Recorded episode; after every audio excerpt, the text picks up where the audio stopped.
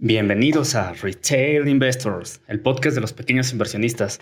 El día de hoy tengo el gusto de presentarte a mis amigos, a mis colegas, a mis cuates. ¿Qué te digo? Un placer presentarte a Ana Jiménez y a Mike Sánchez. ¿Cómo están, chicos? Muy bien, muy bien, Abraham. Mike, ¿cómo estás? ¿Qué tal esta semana de Pascua? Excelente. Ahí un poco movido, un poco ajetreado, pero pues ya por fin fin de semana. Para los que no lo sepan, grabamos esto los sábados o los domingos. Entonces, pues es un poco aliviarse después de una semana un poco ajetreada. ¿Y ustedes cómo han estado? Bien, bien, bien, aprovechando antes de regresar a las actividades laborales, ¿no? Entonces sí, y yo creo que incluso esto se vio un poco reflejado también en, en los mercados, pero pues aún así hay dos, tres cosas que yo creo que van a ser muy interesantes para recapitular. ¿A ti cómo te fue, Abraham, esta semana? Muy bien. De hecho, ha sido una semana llena, llena de emociones con la noticia de que ya regresó el bull market. Oh, sí, qué joya. Crecimientos del S&P 500 nunca antes vistos, nuevos máximos históricos, pero bueno, antes de meternos en esos rollos, Mike, cuéntanos qué pasó en el panorama macro esta semana. Claro, sí, bueno, va a estar interesante lo del bull market. Pero bueno, como decía, fue una semana un poco movida.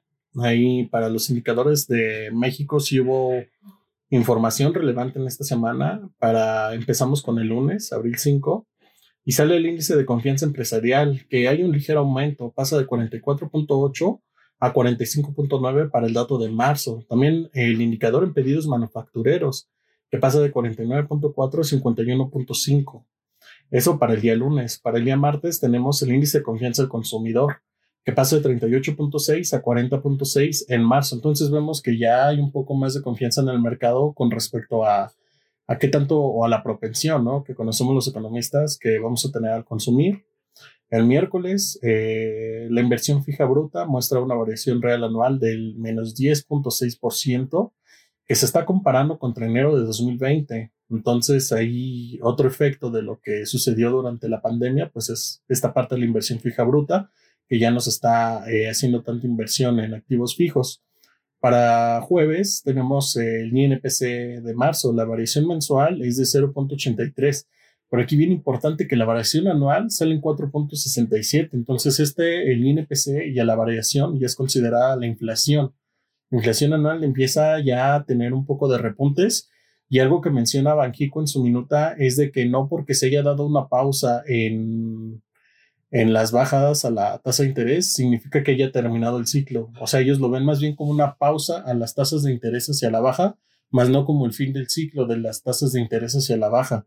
Entonces eso es interesante y contrastante con el dato que tenemos de inflación de 4.67. La producción industrial para el viernes sale eh, con el dato de febrero con una variación anual del menos 4.51. También parte de los estragos que ha dejado eh, la pandemia que veremos hasta el siguiente dato para ver cómo fue la recuperación. Bien, para el caso de eh, los indicadores de Estados Unidos, tenemos los pedidos de fábrica en febrero que caen el 0.8%. Para el martes, los empleos disponibles aumentan de 6.917 a 7.367. En el miércoles tenemos, salió la balanza comercial. Ellos tienen un déficit aún mayor, de pasando de 68.2 mil millones de dólares a 71 mil millones de dólares. Entonces se ve un poco mal marcado y esto se vio debido a que hubo un incremento en las importaciones con respecto a las exportaciones, no a un descenso en la interacción comercial, sino un mayor dato de importaciones. Fue lo que causó este, este déficit en la balanza comercial para Estados Unidos. El jueves de abril tenemos semanalmente las solicitudes de seguro de desempleo que pasan de 719 de la semana anterior a 744. Y en abril tenemos el índice de precios al producto, el PPI, que tiene una variación mensual del 1% y un anual del 4.20%. Entonces también ahí el productor se está viendo un poco más arriba de la pasada que era 2.80 y se está viendo en 4.20. Entonces ahora sí hubo un poco de información que nos está dando ya un mejor panorama. Ahí lo que más me interesó fue la parte de la inflación en México y de lo que mencionaba Banquico de los ciclos en la tasa de interés. Pero bueno, ¿qué vimos en los mercados, Abraham? De lujo, Mike. Muy bien esos, e, e, esos datos que comentas por ahí. Todo parece indicar que la confianza del consumidor y que los precios son el principal aliciente para que el bull market esté de regreso. Y, oh, sí. ¿Por qué digo que el bull market está de regreso?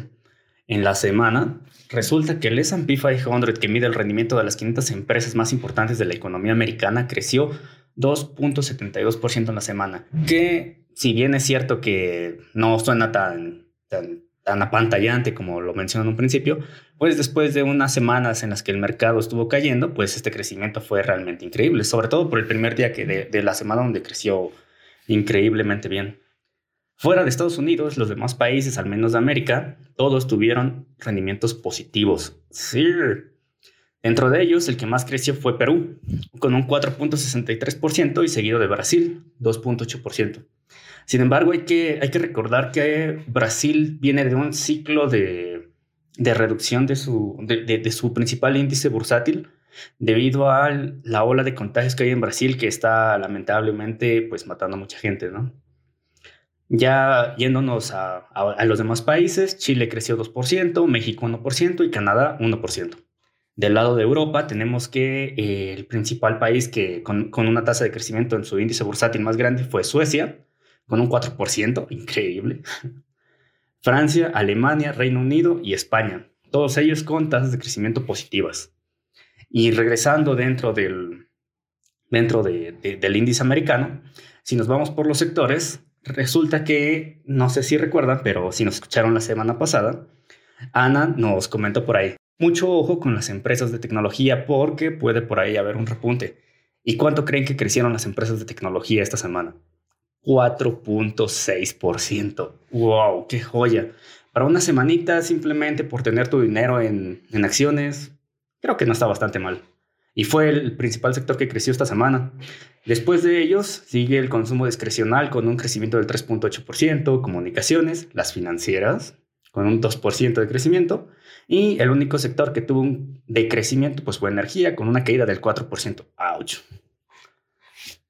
Pero todo parece indicar que el, el mercado ha, regresado al, a este fenómeno conocido como el bull market, en el que el, el, el, principal índice de Estados Unidos empieza a crecer, la confianza empieza a subir y pues es que han pasado varias cosas dentro de, de las cosas que han sucedido. Resulta que el gasto en tarjetas de crédito en consumo tan solo en Estados Unidos ya se recuperó a nivel prepandemia. Hay un tracker que hace The Economist que hace justamente este seguimiento sobre el gasto de tarjetas de crédito sobre consumo y ya, regresamos al nivel prepandemia. Y parece ser que la tendencia va a seguir creciendo. Al parecer la gente ya está harta de estar en sus casas, estar encerradas. Bueno, con excepción de algunos estados de Estados Unidos, ¿no? Pero pues eso no nos atañe ahorita. El, lo, bueno es que ya, ya regresaron esos datos a donde tenían que llegar. Eh, como bien nos comentaba Mike hace rato, la confianza del consumidor en México ha estado subiendo, pues considerable, no considerablemente, pero sí consistentemente, y eso también es bueno para la economía, ¿no? Pero hay, hay muchas cosas que debemos de tener aquí en cuenta. Algunas de las cosas que debemos de tener en cuenta es que si bien es cierto que la economía ya se está recuperando, al menos las métricas clásicas con las cuales evaluamos el mercado nos parecen indicar que estamos en una burbuja. Pero ¿realmente estamos en una burbuja? Eh, de entrada, ¿qué es una burbuja? Sabemos que una burbuja es ese fenómeno que pasa cuando el crecimiento del principal índice o de del mercado, de algún mercado en particular, llega a ser tan estratosférico que se despega completamente de los fundamentales. Y al despegarse de los fundamentales, pues es cuando se generan este, e, e, estas caídas importantes en, en, los índices, como fue el caso del 2008 con la eh, crisis hipotecaria, como fue el caso del 2001 con la burbuja de las dot-com o demás. Entonces, si nosotros medimos con las evaluaciones clásicas si el mercado está en una burbuja, podemos encontrar que al menos con el Buffett Indicator, que no es otra cosa más que dividir el, índice Wilshire 5000, que mide las 5000 empresas del mercado en, general, y lo divide sobre el GDP o el Gross Domestic Product, en español el PIB, el Producto Interno Bruto, pues tenemos un valor increíblemente alto, tan solo en este momento en 148.3%, que implicaría que el mercado está realmente sobrevaluado. Si nos vamos a otras, a otras medidas clásicas como el Price Earnings Ratio del S&P, actualmente se encuentra en 42, que es una métrica considerablemente alta si consideramos que la media de los últimos años ha sido 15 veces, la mediana ha sido de 14 veces, y que es el tercero más alto solamente detrás de la crisis del 2008 y de la crisis de la dot-com en el 2001. Si nos queremos poner un poco más exquisitos un poco más fresones, nos podemos ir al Shiller Price Earnings Ratio, que hace ajustes por, eh, por inflación y algunos otros eh, ajustes por, por, este, por el ciclo que trae el mismo, el mismo indicador. Bajo esta métrica, el, el, Price Earnings Shiller se encuentra en 37 veces, el segundo más alto a menos desde 1980. Entonces, ¿estamos en una burbuja? No estamos en una burbuja, solamente el S&P está en una burbuja. Tenemos casos como Bitcoin, tenemos el caso de del precio de las casas que está creciendo increíblemente. No sé, Ana, ¿tú qué piensas? ¿Estamos en una burbuja? Muy bien, Abraham. Pues mira, realmente no, no sé si estamos en una burbuja, pero lo que sí sé es que tenemos que aprovechar antes de que explote, en todo caso, ¿no? Esto lo comento, por ejemplo, el año pasado, cuando estaba toda esta situación de la pandemia, lo que vimos fue que eh, por el, entre el 11 y 19 de marzo, lo que se puede observar es que la mayoría de las acciones que cotizaban, o no que cotizaban, perdón, que cotizan en el S&P o en el Nasdaq, o si lo vemos desde Bolsa Mexicana, eh, lo que vas a ver es que todas se desplomaron.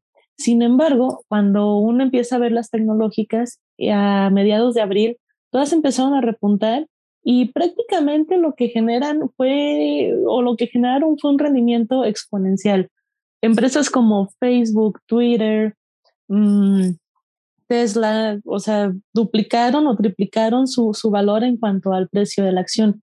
Pero eso fue el año pasado. ¿Qué pasa en este 2021? Pues ya ese crecimiento tan exponencial se ve un poco mermado, digamos que se les acaba un poquito el gas.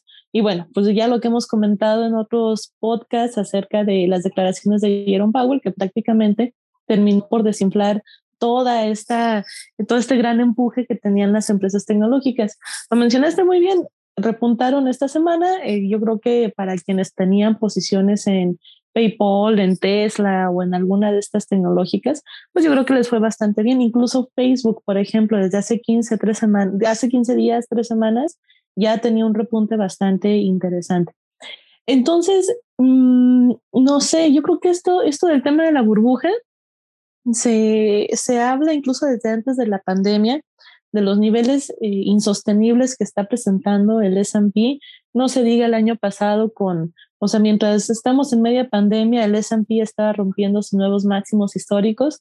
Y ahorita lo que tenemos es que, bueno, muchas personas están eh, con sus predicciones de que ya ahora sí el gas se le acabó al, al S&P, de que tengamos cuidado porque, pues es cierto, si bien la, se espera un repunte en la economía, pues también digamos que eh, se ha señalado mucho cómo hay un, una desvinculación de la economía real con el crecimiento de los mercados financieros.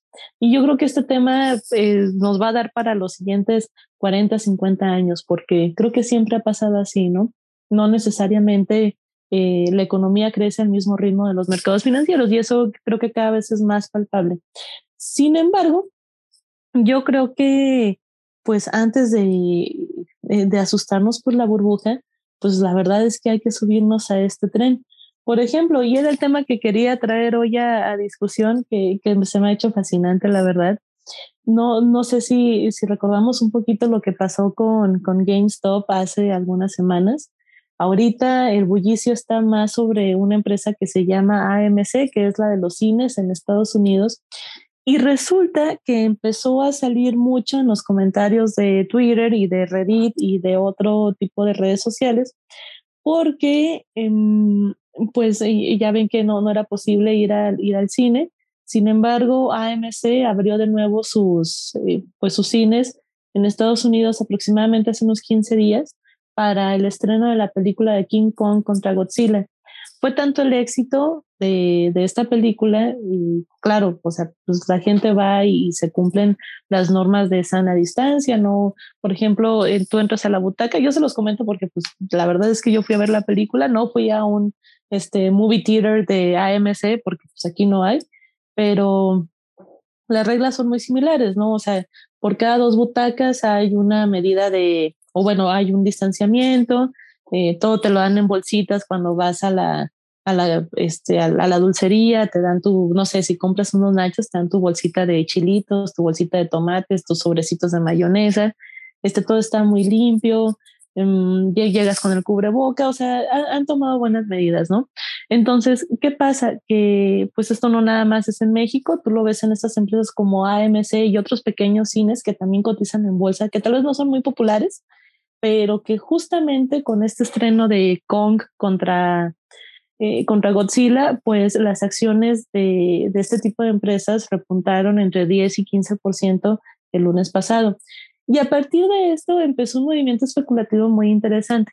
De hecho, mmm, las, las personas en Twitter se están autonombrando como apes, que este, se refiere a simios, y entonces empiezan a decir que somos la comunidad de simios, compra AMC, mantén AMC porque vamos a subir el precio. Y el asunto es que, pues para la semana pasada y, esta que viene, hay muchas posiciones cortas sobre AMC. ¿Por qué? Porque finalmente, a pesar del éxito que ha tenido este Kong contra Godzilla, pues el éxito de una película todavía no es suficiente para recuperar todas las pérdidas millonarias que han tenido los cines. Aún así, les digo, se ha generado una especulación impresionante. Lo más loco que he llegado a leer, y yo se los comentaba a Abraham y a Mike hace unos días, es que este, quieren hacer otro movimiento tipo, este, tipo GameStop y quieren llegar a subir el precio de la acción de AMC hasta los dos mil dólares, lo cual es una locura. Ahorita está como en 9.34, ¿no? En 9 dólares con 34 centavos. Y es muy interesante cómo eh, pues hay que, hay que estar atentos a este tipo de notas especulativas. Y esto tiene que ver con las burbujas, ¿no? De hecho, el, el valor real, de acuerdo a sus fundamentales de AMC, es de 4 dólares aproximadamente. Y en las versiones extremas de especulación quieren llevarse el precio hasta los 2 mil dólares. Hay que ser muy conscientes en esto. Es muy difícil que pase. Y si pasa, pues estaría genial porque pues van a ser millonarias algunas personas, ¿no? Y, y eso pues estaría muy bien. Sin embargo, solamente como comentario, más que esperar los dos mil dólares, eh, tal vez, y esto, es una, eh, esto sí, ojo, es para perfiles de riesgo alto. Si tú te quieres meter en esta dinámica y quieres ser parte de la comunidad de simios, como se autodenominan las personas que están promoviendo el comprar o el mantener acciones de AMC si es que las tienes disponibles, que por cierto se pueden conseguir a través del Sistema Internacional de Cotizaciones, es una acción que tenemos disponible en México a través del SIC, si es que estás con un broker mexicano, por supuesto. Vamos a ver qué pasa esta semana. A mí la verdad me intriga mucho. Para mí sería suficiente con que la acción de AMC suba a 12, 13 o hasta 15 dólares. Con eso, la verdad es que se puede obtener una muy buena ganancia. Creo que es un poco eh, ilusorio pensar en, en los 2 mil dólares, pero también está la posibilidad de que baje a su verdadero valor.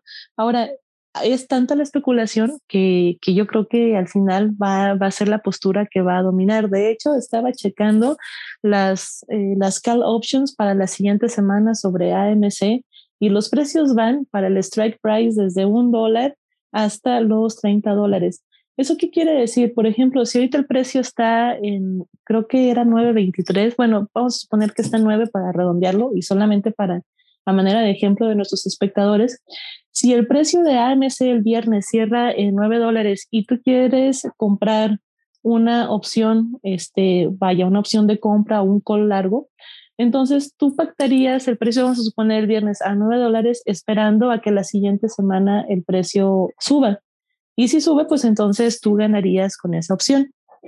Lo, lo más interesante es que los precios para pactar esas call options van, este, e, encontré unas que estaban hasta los 30 dólares. Entonces, pues eso te habla de cómo están las expectativas de hasta dónde se puede, puede crecer el precio de AMC, independientemente que en fundamentales todavía no, pues no te dé como para sostener ese tipo de precios, pero pues esa es la magia de, de la especulación. Ahora, los puts, por ejemplo, que es la orden contraria, pues eso sí los vas a ver. Eh, por ejemplo, si tú vas por un put, eso quiere decir que tú estás apostando al que el precio de la acción vaya a la baja. Los puts para AMC están desde 9 dólares, por supuesto, hasta un dólar. Entonces yo creo que la siguiente semana, pues ahí a, mí me pareció fascinante esa discusión que han tenido sobre AMC y pues vamos a ver quién gana, si ganan los fundamentales o si al final gana de nuevo la especulación. Y la verdad es que mi candidato va por la especulación, incluso yo espero que así sea, ¿no? Porque pues eh, si, si vamos a, a jugarle a, a las burbujas, pues tal vez te puedas meter un poquito antes de que truene, ¿no? Y, y sacar un, pequeño, un pequeño beneficio con respecto de ello. Pues esa es la nota que a mí me llama más la atención, lo de AMC y, y, lo que comentan un poquito de las tecnológicas. Yo creo que también hay que seguirles echando un ojo esta semana. Otro, otro punto es que el día de ayer, sábado, a medianoche, Bitcoin rompió los 61 mil dólares. Ahorita ya volvió a rebotar, está en los 59 mil pero pues aguas, porque si rompe por ahí este Bitcoin esa barrera de los 61 mil, pero de forma contundente, pues vamos a estar viendo otra vez una alza significativa de criptomonedas. Y, y para mí, las criptos no tienen otra cosa más que seguir creciendo durante todo el año. Pero bueno, pues esos serían mis comentarios. No sé, Mike, Abraham, si, si quieren añadir algo más. Muy buen análisis respecto a lo que está pasando con AMC pero pues yo soy el pesimista del equipo. en la vida soy muy optimista, pero en cuestión de economía y mercados a veces como que me torno un poco pesimista.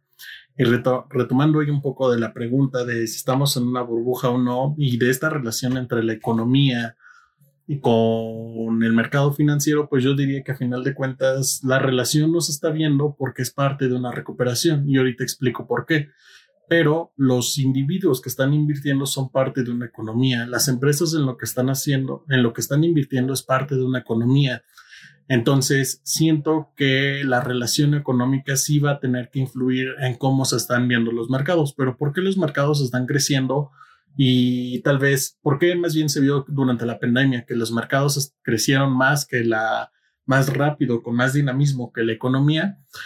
Eh, pues bueno, empecemos. El primer punto que yo quiero recordarles es que antes de la pandemia nosotros ya estábamos empezando a tener un poco de rezago económico a nivel mundial. Recordemos que Alemania estaba empezando a dar signos de una recesión y que México también, por un dato del INEGI que salió en 0.01, no entramos en una recesión técnica. Sin embargo, nosotros antes de sufrir todo este problema de una pandemia, ya veíamos un poco de cambio o ralentización en el dinamismo económico, no solamente a nivel México, sino a nivel mundial, y que pues la pandemia llegó a tumbar, ¿no? Lo hizo más fácil, llegó, hundió todo por las medidas de distanciamiento social, se redujo el consumo, la inversión y las expectativas de consumo y de crecimiento.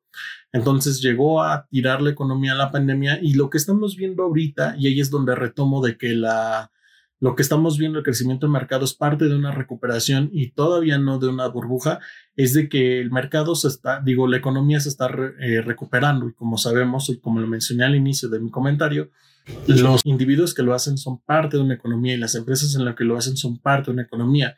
Entonces nosotros seguimos viendo una recuperación y sí, tal vez estamos llegando a niveles eh, antes de la pandemia, y eso quiere decir que pues estamos eh, llevando una buena recuperación, que no está pasando a más de dos años. Sin embargo, los mercados, pues al tener, eh, al integrar una mayor de participantes durante esta pandemia que entraron muchos retail investors, pues también están creciendo por ese plus.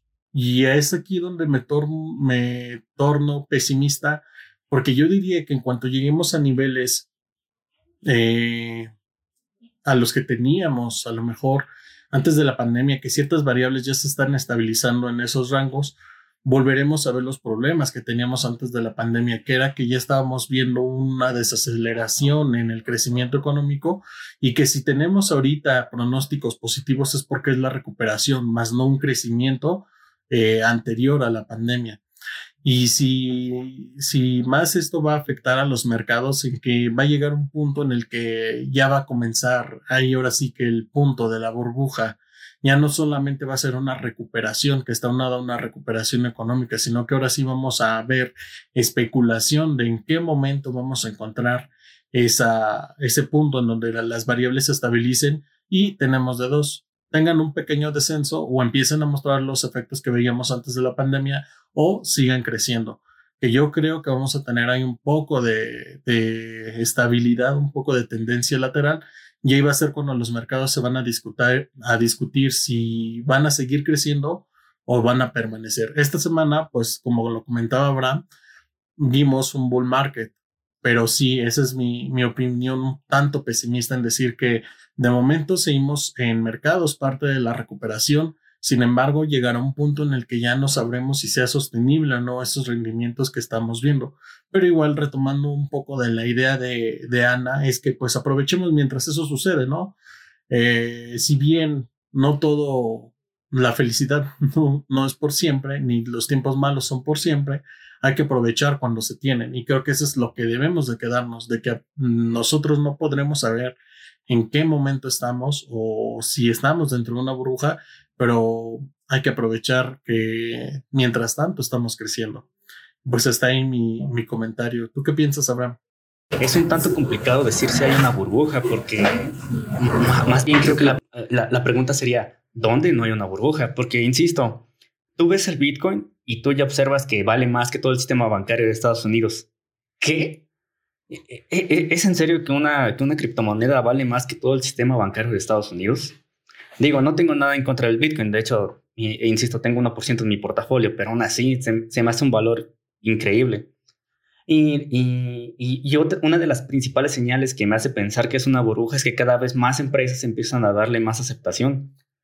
Eh, curiosamente, algunos patrones que siempre se repiten antes de que estalle una burbuja es que empresas empiezan a, comprar ciertos activos, que más personas físicas, eh, personas como tú, yo, como cualquier retail investor, empiezan a entrar al mercado, eh, al mercado de valores en el punto en el que, no sé, que uno de tus conocidos más cercanos, que nunca se ha metido al mercado de valores, llega y te dice, oye, ¿sabes qué? Yo me voy a meter a, este, a tal activo. Y me voy a meter a tal activo porque ya viste cómo está creciendo, va a seguir creciendo. Y, justamente esta euforia es la que muchas veces hace que el mercado también explote. Pero eso lo podemos ver ahí. En el S&P lo acabamos de ver con el bull market que, que comentábamos. Máximos históricos, ¿qué? Hay algunas empresas que es cierto, eh, totalmente de acuerdo con lo que, con lo que decía Mike. Eh, la economía se está recuperando, no es que esté creciendo tal cual, se está recuperando. Y eso es lo que da esa falsa esperanza de que en el futuro pues le va a ir mejor. Sin embargo, hay empresas a las que sí les ha ido mejor. Tenemos el caso de Apple, el caso de Microsoft o, u otro tipo de empresas, ¿no? Que son las únicas que han tenido ingresos increíblemente altos y que siguen rompiendo las expectativas. Pero no sé, en el, en el, mismo mercado podemos ver el caso de Tesla, que no tengo nada en contra de Tesla, de hecho me encantan sus autos, se ven bien geniales y están bien geniales, pero Tesla actualmente cotiza a mil veces price earnings, que significa cuántas veces es más el valor de la empresa con respecto a sus ganancias. Mil veces, ¿es en serio? Realmente yo no creo que Tesla valga eso, aún con toda la tecnología que tiene, aún con todo, todas las expectativas que pueda generar en el futuro, mil veces al menos yo ni loco estaría dispuesto a, entrar a esa evaluación que trae actualmente Tesla. Y eso que ya, ya cayó 30% en, el, en las correcciones pasadas, en las de las últimas semanas. Eh, vemos el caso de Nvidia, por ejemplo. Nvidia es un monstruo, totalmente de acuerdo, pero está 70 veces, no inventes. Históricamente a lo mejor no está tan alto como lo ha estado antes, pero entrar a esa evaluación realmente está bastante alto. Inclusive Apple y Microsoft que han tenido ganancias se encuentran en aproximadamente 35, 30 veces y realmente ya entrar a esta evaluación es una evaluación bastante alta. Al menos no sé si haya una burbuja. Mm, quiero creer que ah, si, no hay todavía, creo que se está formando. Entonces, lo que yo estoy haciendo ya es eh, reducir algunas de mis posiciones que tengo y mantener liquidez mantener liquidez para que si esta burbuja explota, no sé, este año, quizás el siguiente, pues prefiero perderme a lo mejor de esas posibles ganancias a tener una pérdida de al menos del 50%, porque eh, eh, la explosión de una burbuja de este tamaño como la tenemos actualmente, creo que da para eso y para más. La pregunta del millón es, ¿dónde está esa burbuja? ¿Está en todos lados? ¿No hay ninguna burbuja y estamos haciendo conspiraciones locas? ¿Qué, es lo que está pasando? O sea, realmente eh, pensamos, pensamos de más, solamente deberíamos de comprar y dejar correr, o deberíamos de tener un perfil más como, como el a, arriesgarse, meterse al mercado y si ves que se está cortando, pues sabes qué, corta tus pérdidas y salte. y te sigues arriesgando y puedes ganar cantidades increíbles como las que nos comentaba hace rato. Pero bueno, es, eso es lo que yo pienso. Pasando a otros, a otros temas, además de lo que comentaba por ahí Ana con AMC y lo que comentaba Mike de la recuperación, el día de ayer sábado se dio la noticia de que eh, la empresa, una de las empresas más grandes de China, Alibaba, iba a recibir una multa multimillonaria por prácticas monopólicas. La deuda multimillonaria de 2.8 billones de dólares. Y no sé, yo les pregunto chicos, ¿ustedes qué piensan? 2.8 billones de dólares. ¿Qué les parece mucho? ¿Les parece poco? ¿Debieron de haber pagado más? ¿Debieron de haber pagado menos? ¿Es lo menos relevante y hay cosas más importantes que la cantidad? ¿Qué piensan ustedes? ¿Qué piensas, Mike? Pues no vi mucho el tema de, la multa que le dieron, pero creo que es una multa un tanto excesiva para la empresa, viendo lo que ha hecho también Jack Ma en sus operaciones que ha tenido en China y que ha actuado de manera responsable con hacer cumplir sus, o más bien lo, lo que las multas que se le han hecho. Si me hace un poco excesivo, pero pues si hay fundamento para hacerlo, pues fue bueno que Alibaba lo hubiera pagado y que esté basándose en una buena ética. ¿Y tú, Ana, qué piensas? Yo creo que muchas veces cuando se hacen este tipo de acciones, o sea, cuando eh, tu gobierno multas a una de las empresas más emblemáticas de tu país, también puede ser para dar una señal al mismo mercado o tal vez a algunos empresarios de decirles, mira, este, si, si tú infringes ciertas cosas o si ciertos procedimientos no, no se hacen de la forma en como eh, está regulado por X gobierno, pues mira, fíjate que sí hay una sanción y entonces que esto sea, se suena muy feo, ¿no? Tal vez un escarmiento de referencia de qué puede pasar en caso de que no cumplas con ciertas cosas, ¿no?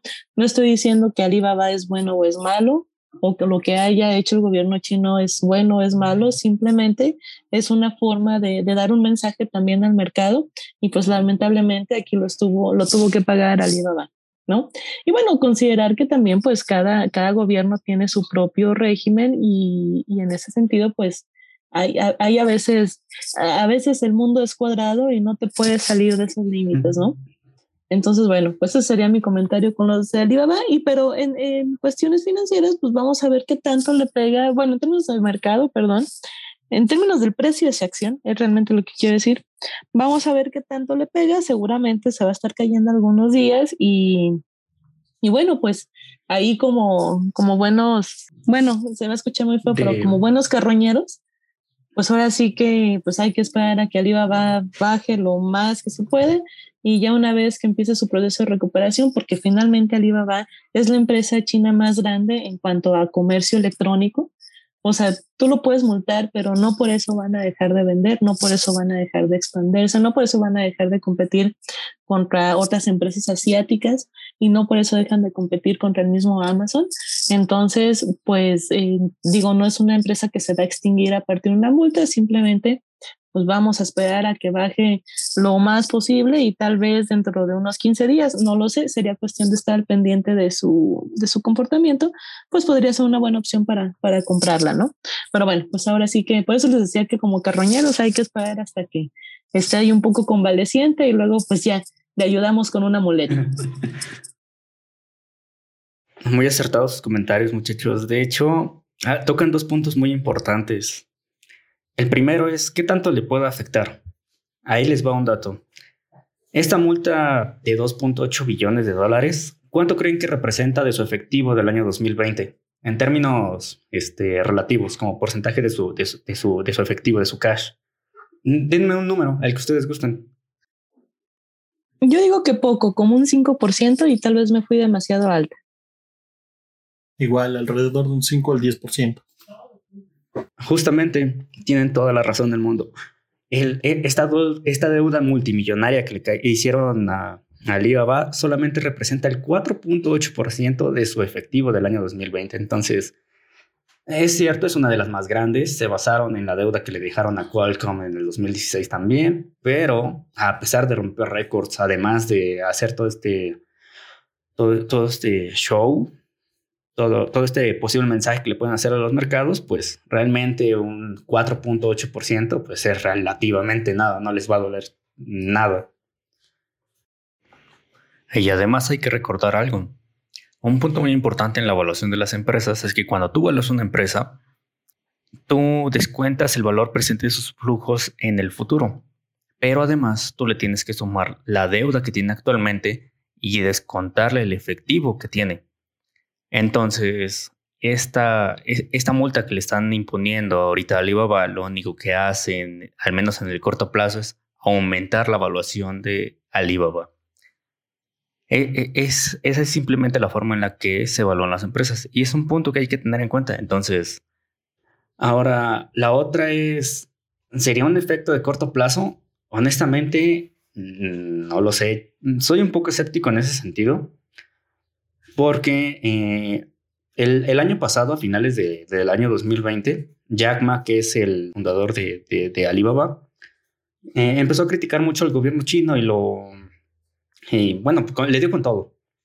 Y curiosamente, después de, que, de haberlos criticado, pues Jack Ma desapareció alrededor de un mes. Nadie sabía dónde estaba, nadie sabía dónde, dónde podía estar, si se había salido del país, si seguía ahí. Incluso si seguía vivo, nadie lo sabía. Recientemente, hace unos meses, recién volvió a aparecer otra vez. Y pues ya dijo, perdón, excedí, me disculpo y, y pues demás, ¿no? Pues ya todo el mundo pensó que que todo se iba a quedar ahí. De hecho, esa fue la principal razón por la cual las acciones de Alibaba han estado cayendo últimamente. Si lo ven en bolsa, han tenido una corrección increíblemente alta y parece que no, bueno, al menos de vista, no parece que vaya a cambiar su tendencia, no, no en los próximos días al menos.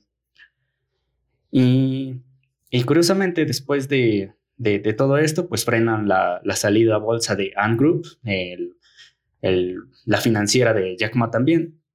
Y pues ahora esta, esta multa por prácticas monopólicas a esta empresa de, China, pues, pues no sé, creo que hay mucha incertidumbre acerca de, esta empresa, entonces eh, yo sí creo que no puede ser un efecto de corto plazo. De hecho, era una de mis empresas favoritas, pero pues bueno, pues ni hablar, ¿no? Pues si no hay otro comentario, ¿qué les parece si vemos el outlook para la siguiente semana?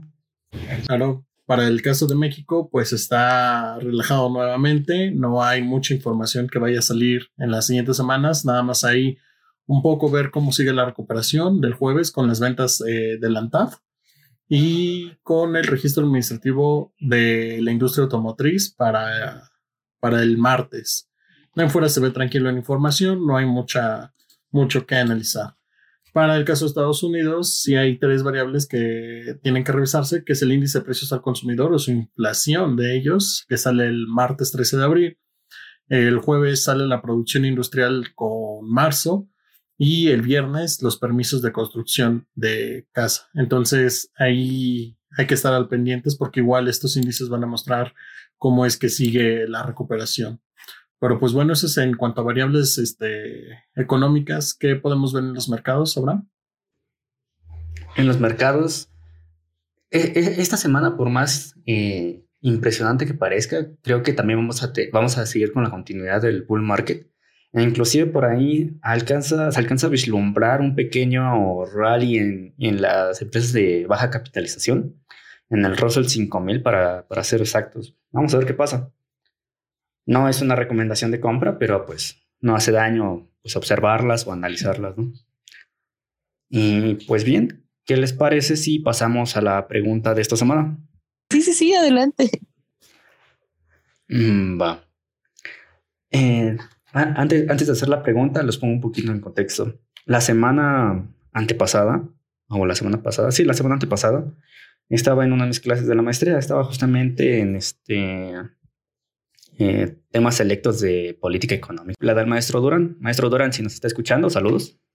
Eh, dentro de una de las clases que él nos estuvo dando eh, recientemente, nos decía que pues, la neutralidad del dinero realmente pues, no, no, no se da y que inclusive la curva de Phillips pues, no aplica desde, desde hace mucho tiempo. De hecho, por ahí salió también un artículo en The Economist que decía que la curva de Phillips está muerta desde el 2008. Y eh, uno de los principales miedos que tiene el mercado eh, actualmente, pues es ese miedo de inflación. Y eh, viene principalmente ligado a este tema de la emisión monetaria que han hecho recientemente. Esta emisión monetaria ha llegado a niveles increíblemente altos, puesto de la, de la neutralidad del dinero, debería de haber un incremento en los precios en el mismo tamaño que hubo de la emisión monetaria. Pero haciendo pues los análisis todo eso, podemos observar que la correlación existente entre M2, que es la variable de billetes y monedas de un país con respecto a, la inflación, eh, pues realmente la correlación es prácticamente cero. No, no existe correlación existente entre estas, entre estas dos variables. Pero todo el mercado le tiene miedo. ¿Por qué le tienen miedo a la inflación? Entonces le pregunté al maestro Durán. Maestro, tengo una, tengo una pregunta en particular. Eh, todo el mundo le tiene miedo a la inflación por justamente estas cosas. Entonces tengo dos hipótesis. Una, que la inflación podría llegar vía tipo de cambio porque al ser el mercado más grande del mundo, pues importa mucho. Bueno, ahí tenemos el caso de México, ese que es su principal socio comercial y demás. Entonces, esa es la primera hipótesis. O la segunda es que todos están mal y se empieza a reír el maestro y me dice, pues realmente no hay razones para pensar que podría llegar este, inflación vía tipo de cambio y me empezó por ahí a desglosar algunas, un par de teorías. Y, decía, por ejemplo, está el caso del 2008. En el 2008 también se dio un paquete de rescate a bancos increíblemente alto. Me dio la suma, honestamente ahorita no la recuerdo, pero dice, ¿y qué pasó con la inflación? No hubo nada de inflación. Entonces, la pregunta va enfocada a esto. ¿En verdad el principal riesgo o el riesgo más grande que hay ahorita hacia los mercados es el riesgo de la inflación.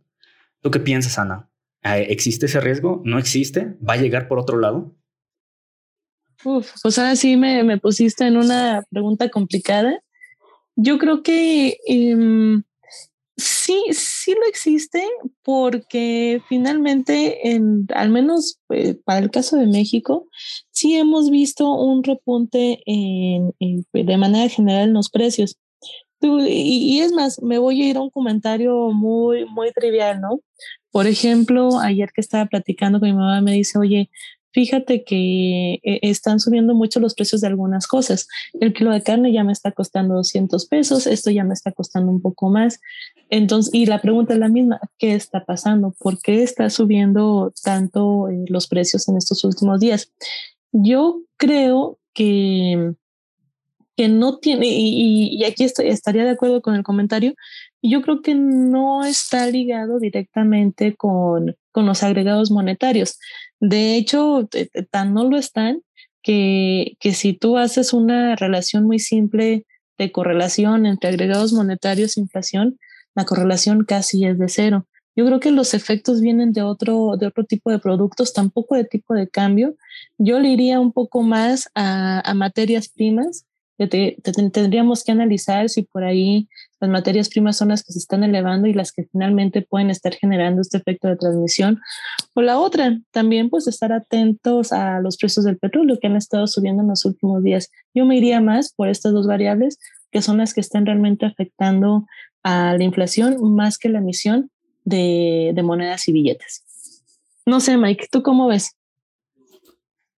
De igual manera, retomo lo que usted decía por parte de los commodities que han venido aumentando y de exactamente el precio del petróleo que a final de cuentas se ve en el precio de las gasolinas y energías y que esos son parte fundamental de la inflación y que tienen un buen peso dentro de ella. Sin embargo, también el dinamismo en el consumo eh, ha aumentado. Eh, veíamos que el consumo que teníamos antes en porcentaje era un poco menor a comparación del que tenemos ahorita. Si bien la pandemia nos dejó hacer que consumiéramos ciertos productos, como por ejemplo tal vez parques de diversiones o algunos otros servicios que se hacían presencialmente, ahorita ya estamos retomando ese consumo. Entonces, todo ese consumo que no habíamos hecho acumulado se está viendo en los primeros eh, meses de este año y eso es lo que yo siento que ha venido provocando parte de la inflación que estamos viendo. Yo también ya no lo ligo en parte de la, emisión de, monedas, porque a final de cuentas el PIB cayó y con ello pues podemos eh, crear una emisión y como sabemos la brecha entre el PIB y todo eso que ya hemos mencionado en capítulos anteriores, pues todavía aún es un poco presente. No, ya no he vuelto a analizar desde ese punto, pero no sé si ya estamos eh, gastando toda la brecha o si ya, o si todavía tenemos ahí un margen para seguir, o que Estados, Unidos sigue emitiendo eh, dinero, ¿no? Pero en México, que no se ha emitido dinero, pues sí, yo le, yo le vendría tanto al dinamismo del consumo como al, al alza en los precios en los commodities.